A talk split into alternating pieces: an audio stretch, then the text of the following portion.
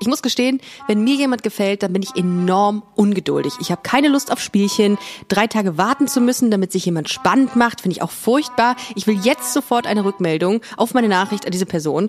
Mein Gast heute ist genau das Gegenteil von mir und bringt bei ihrem Crush unfassbar viel Geduld mit. Und nicht nur das, sie setzt sogar auf mittlerweile enorm Oldschool-Kommunikationsmittel. Worum es genau geht, hört ihr jetzt in der neuen Folge 1000 erste Dates. Wenn man sich halt anguckt und dann... Ah, Eins, zwei, so, Jackpot. drei, Mega hot. I want to have sex with you tonight. acht, What the fuck? Und zwar hatte er einen Fetisch. 17, Neugierig, ungeduldig und attraktiv. Und dann hat Klick gemacht. 72, Magst du eigentlich gerne Sex? 370, Und ab dann wird's halt irgendwie weird. 500, 766, 344, 1000. Haha, das kann jetzt mal richtig in die Hose gehen. Dieses Gefühl in meinem Bauch. 1000. Erste Dates. Sascha, schön, dass du heute hier bei 1000 erste Dates bist. Ich grüße dich. Hi Ricarda, schön, dass ich hier sein kann. Ich bin sehr gespannt auf deine heutige Dating-Geschichte. Bevor wir aber darin eintauchen, ähm, möchte ich gerne ein bisschen noch zu dir erfahren. Wir sind uns remote zugeschaltet heute. Ähm, du bist 27, ist das korrekt? 28, ja, aber erst seit 28. kurzem. Herzlichen Glückwunsch nachträglich. So viel Zeit muss sein. Danke. Magst du uns noch ein bisschen was zu dir erzählen, damit wir wissen, mit wem wir es zu tun haben heute hier? Ich wohne in einer kleineren Stadt in Niedersachsen, ähm, arbeite an der Universität, bin Geisteswissenschaftlerin und freie Journalistin und äh, ich date tatsächlich ziemlich gerne äh, und bin deswegen auch begeisterte Hörerin von 1000 erste Dates. Cool. Wo findet die Dating-Geschichte statt? Wo befinden wir uns? Den Anfang nimmt sie in, ähm, auf einem Festival. Ich äh, organisiere so ein kleines Festival, so 500, 600 Leute ähm, mit einer Gruppe Freunden, elektronische Musik in so einem kleinen Waldstück, was wir ein bisschen ausgebaut haben äh, und wo einmal im Jahr äh, dieses Festival steigt. Und, äh, In genau. Deutschland oder wo? Ja, in wo genau? Deutschland, genau? Ganz in der Nähe von meinem Wohnort äh, in einem kleinen Waldstück. Welche Begegnung äh, hattest du dann bei diesem Festival, bei der Organisation davon?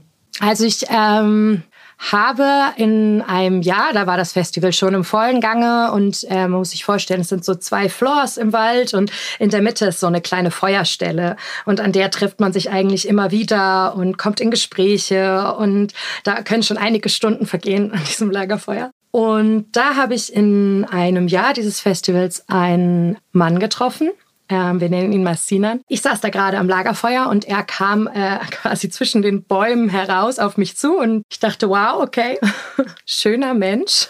Und der setzte sich zu mir ans Lagerfeuer und wir haben ein Gespräch angefangen und das war einfach ähm, wahnsinnig fesselnd und schön. Warst du zu dem damaligen Zeitpunkt Single oder vergeben?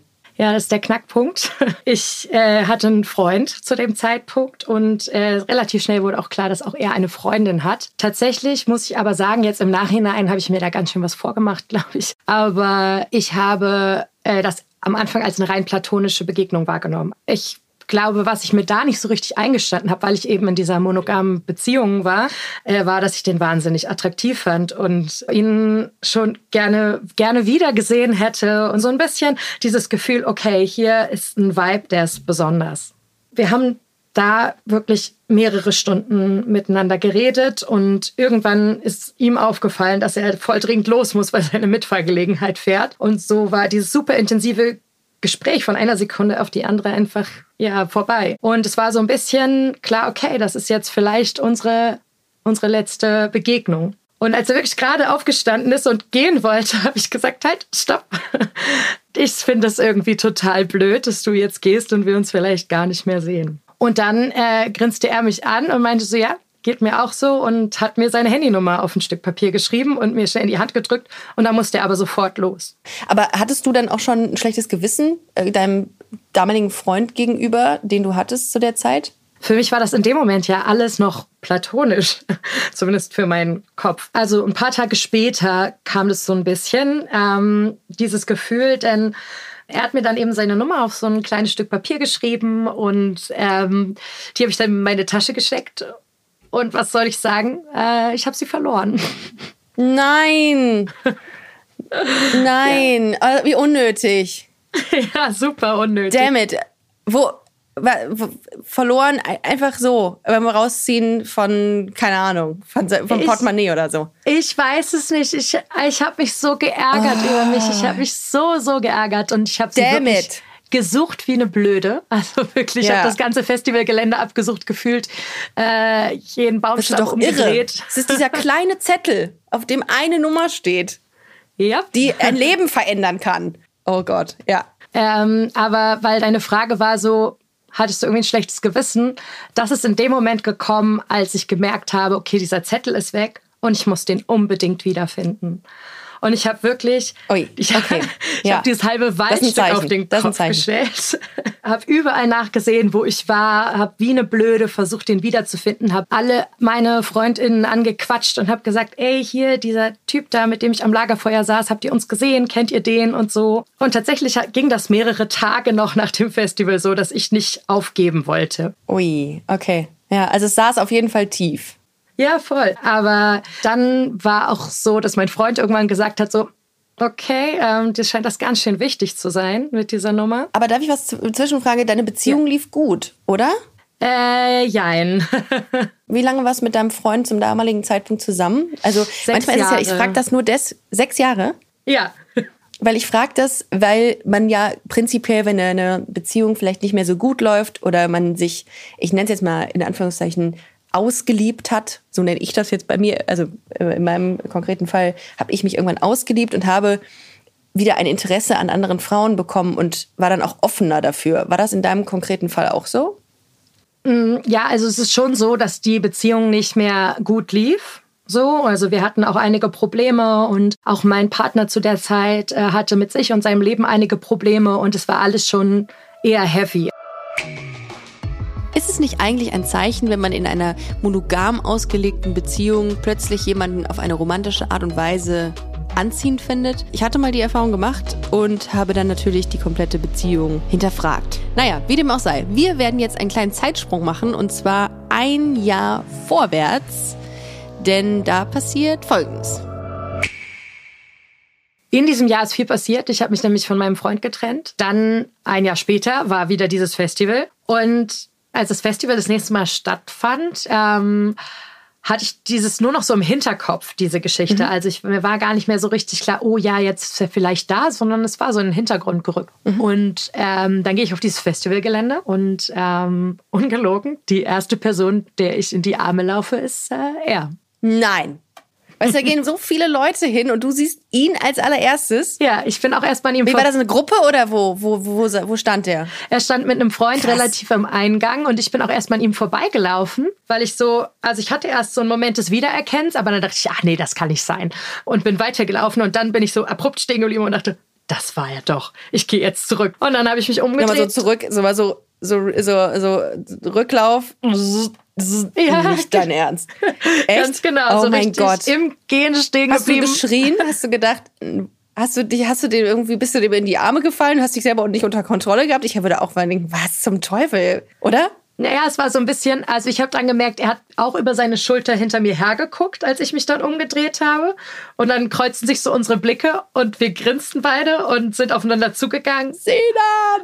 ja, ich habe ich hab dann nur gesagt, du bist der Mann vom Lagerfeuer. Und er sagte nur ja, und du hast nie angerufen.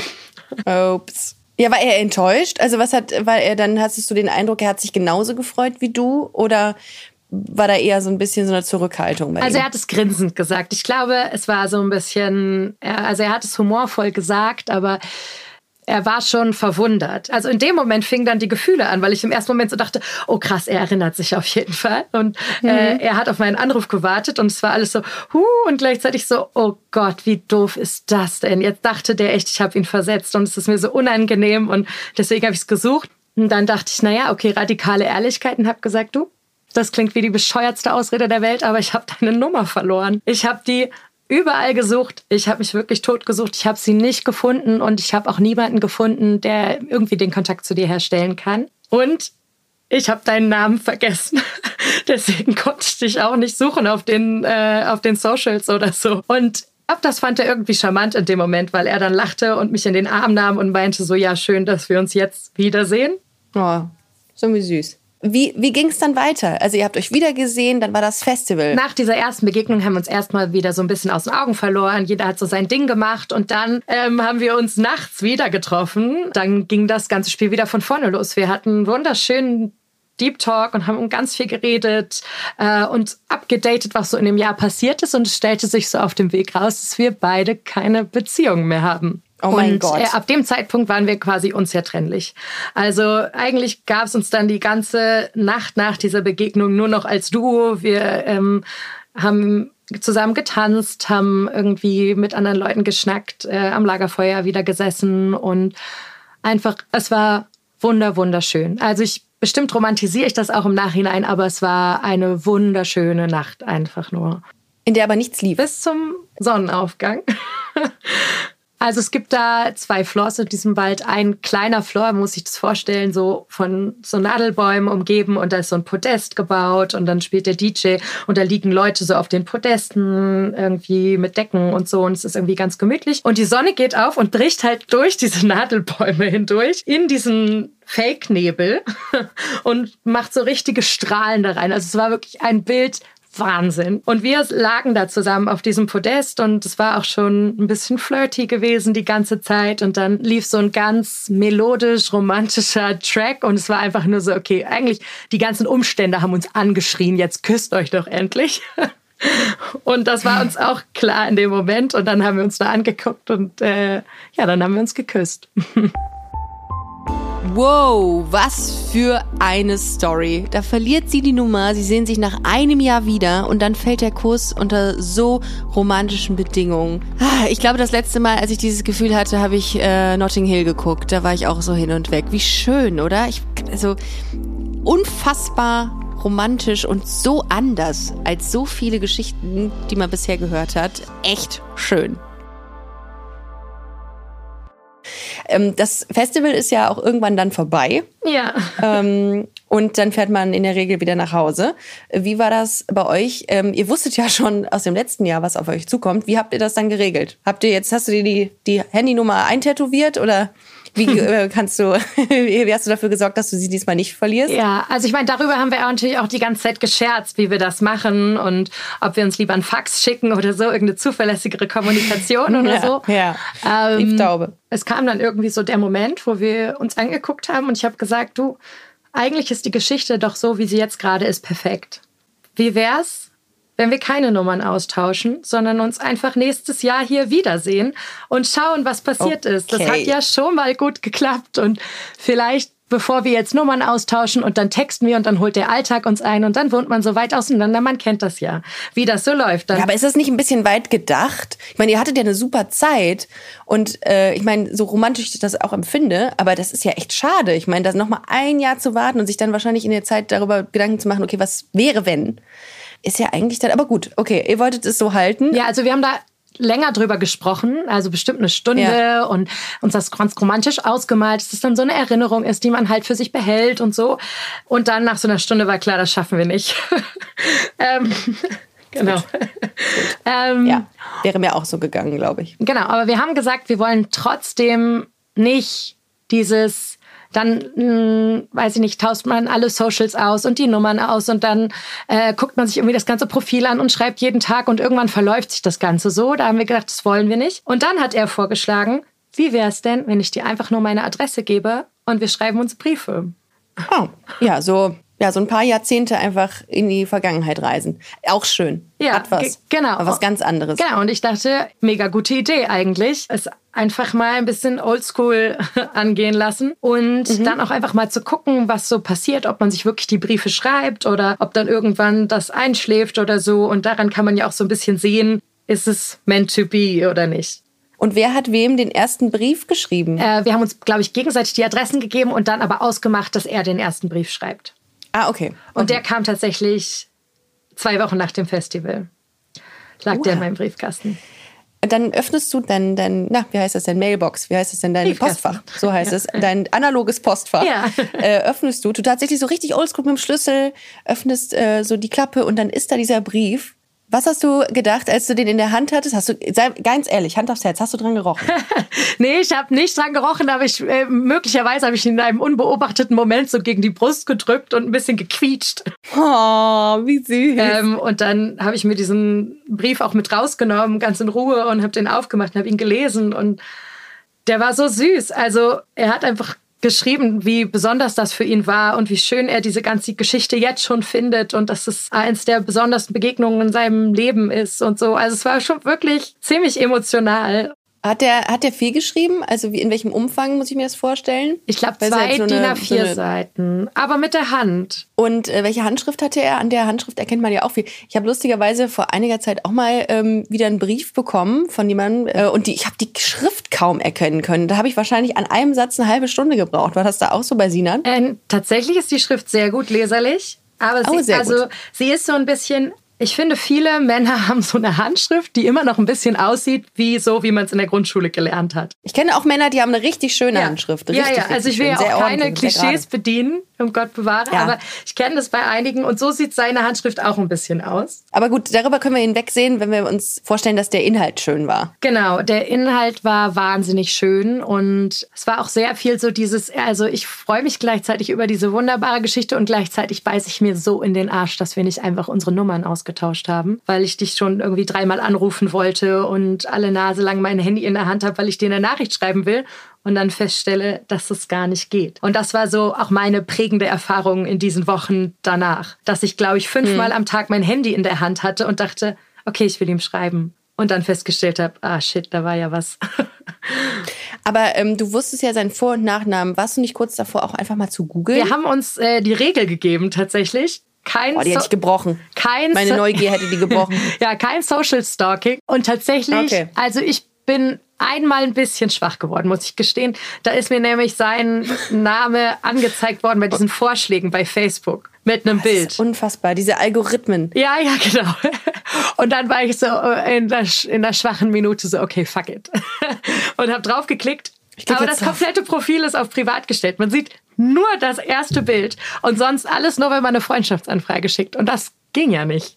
Nee, da war der Stolz dann zu groß. Da war der das Stolz ging ja nicht, weil ich die. Regel aufgelegt Ja, voll. Ähm, da habe ich mich halt hingesetzt und habe einen Brief geschrieben. So. Das ist so, also wahnsinnig schön, aber es ist auch wahnsinnig ätzend, diese langsame Kommunikation, weil man so gewohnt ist, dass man sich sofort in dem Moment, in dem man ein Gefühl hat, das auch mitteilen kann. Also man denkt zwar auch mehr nach darüber, was man in so einen Brief schreibt und das ist wunderschön, aber gleichzeitig ist es auch so, ah, wie oft ich genervt war wegen dieser Entscheidung, ist auch unglaublich. Ja, also das, ich fühle das gerade total nach. Also ich bin jemand, die muss schon direkt von Anfang an immer direkt alles rauslassen, was an Emotionen hochsteigt. Und wenn ich mir vorstelle, dass ich das so in mir bündel oder so in mir, ja, aufbewahre und warten muss, bis ich die Möglichkeit habe, das irgendwann wieder im, im Zuge eines Briefes, den ich schreibe, rauslassen kann, da würde mich das, glaube ich, ein bisschen verrückt machen. Aber es ist auf der anderen Seite irgendwie auch krass, ne? weil man irgendwie dann so ein bisschen irgendwie so die, diese Aufregung aufrechterhält, oder? Also es geht mir da genauso wie dir.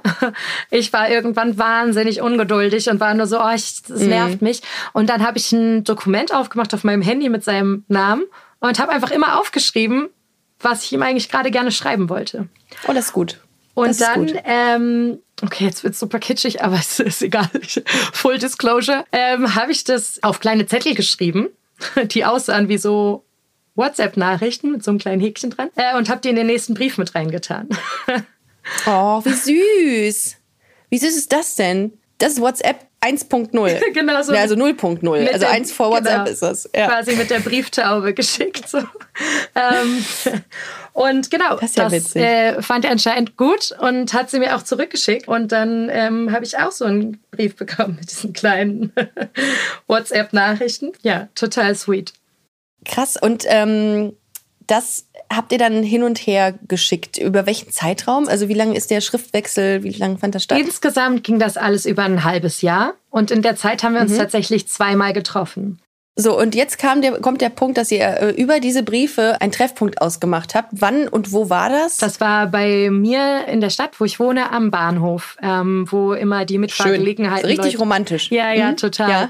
Wo immer die Mitfahrgelegenheiten abgesetzt werden, so, ne? Genau. Klassisches erstes Date. Ja, und ich stand da und war mega aufgeregt und war die ganze Zeit so, ah, wann, wann kommt er da raus? Wann kommt er da raus? Kommt er überhaupt da raus?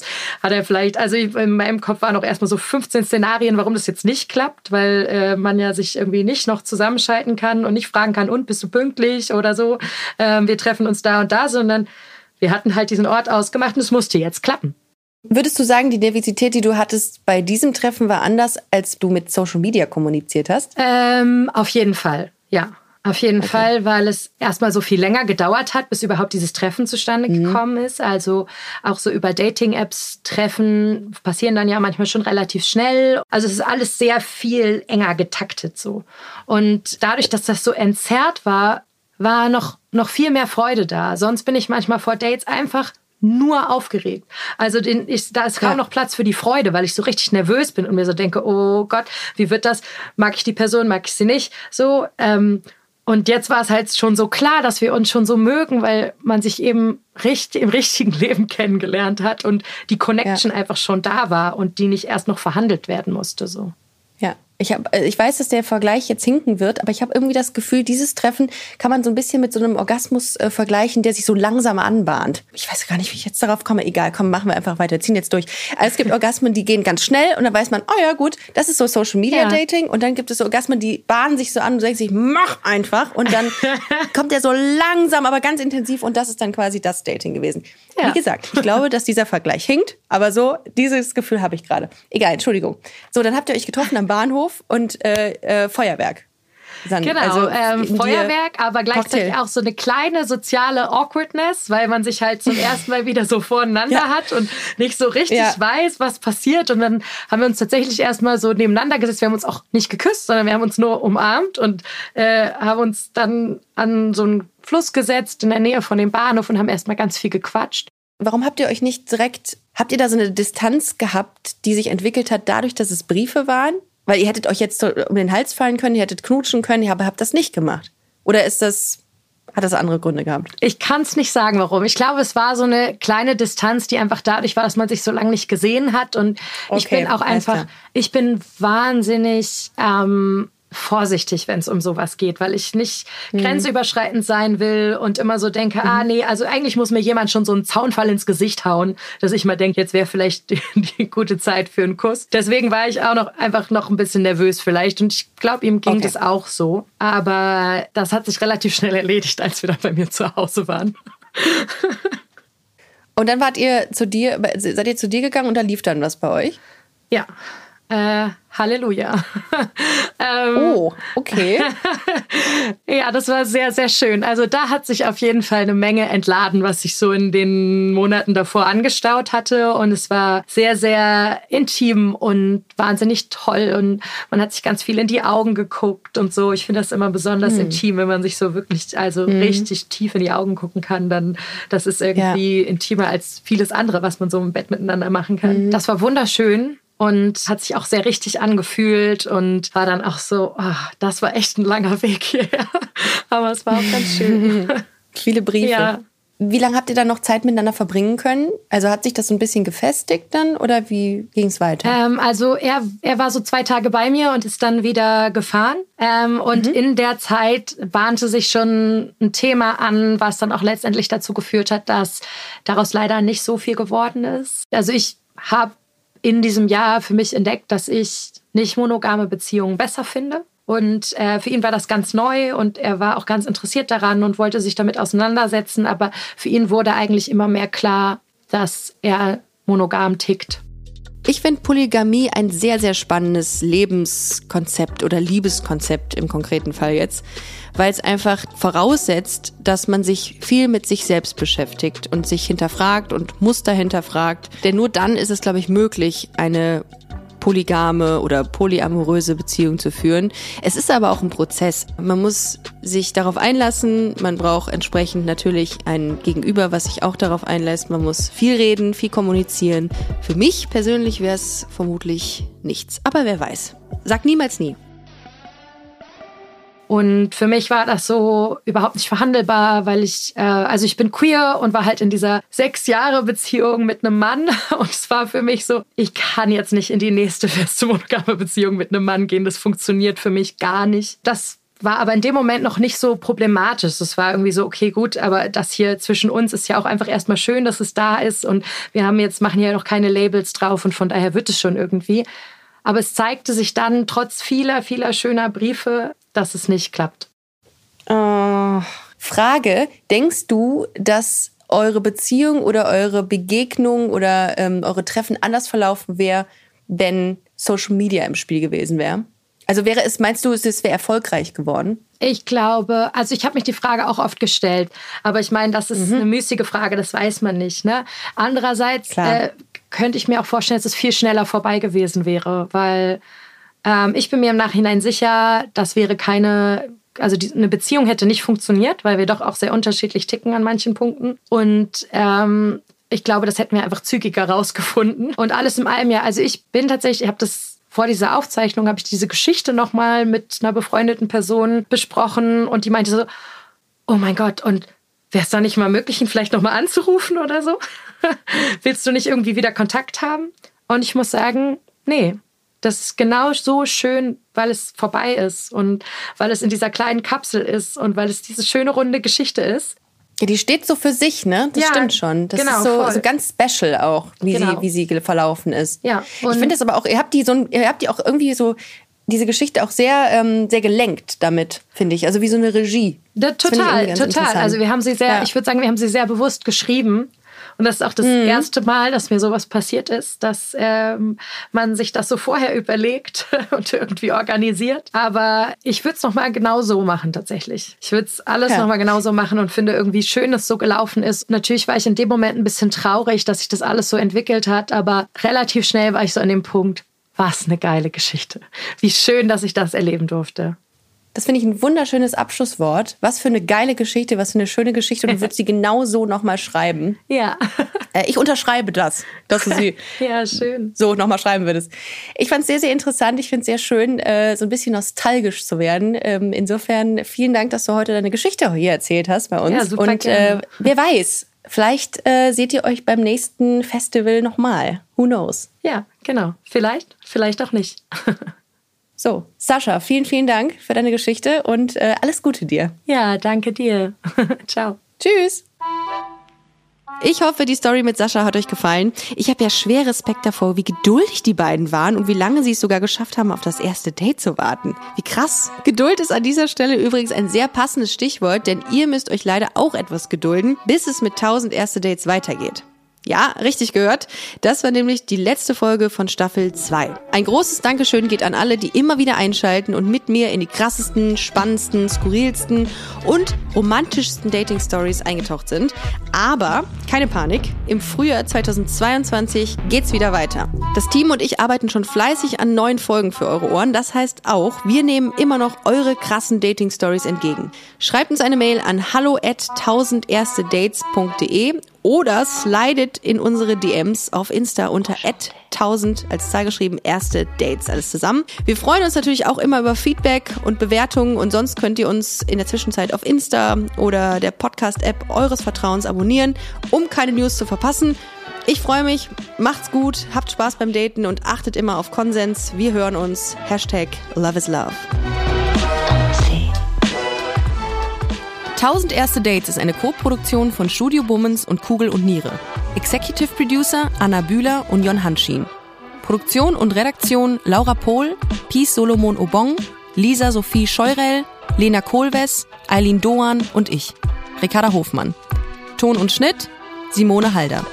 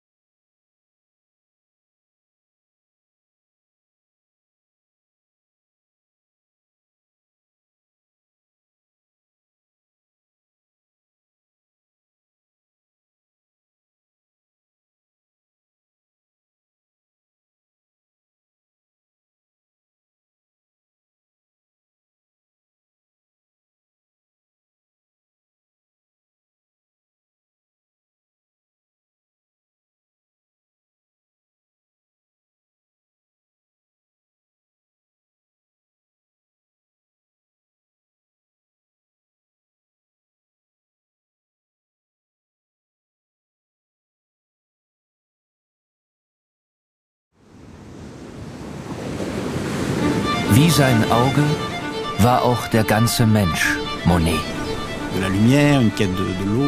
Diese Suche nach Licht, nach dem Wasser, nach einer neuen Malerei. Das ist fast wie eine Pilgerfahrt. Ich bin Linda Zawakis und das ist die Geschichte über ein Leben in Zeiten des Umbruchs.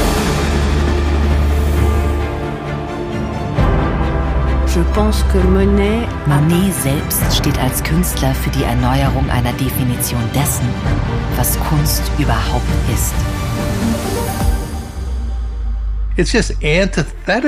Er macht das Gegenteil von dem, was vernünftig gewesen wäre. Da als junger Mensch zu sagen, das interessiert mich nicht, ich gehe den Weg nicht mit, das ist schon ungeheuerlich. Ich habe es satt. Ich werde dir nie wieder schreiben. Da kannst du sicher sein. Monet geht es um Monet, um sein eigenes Werk. Tu bois du vin? Es lebe Claude.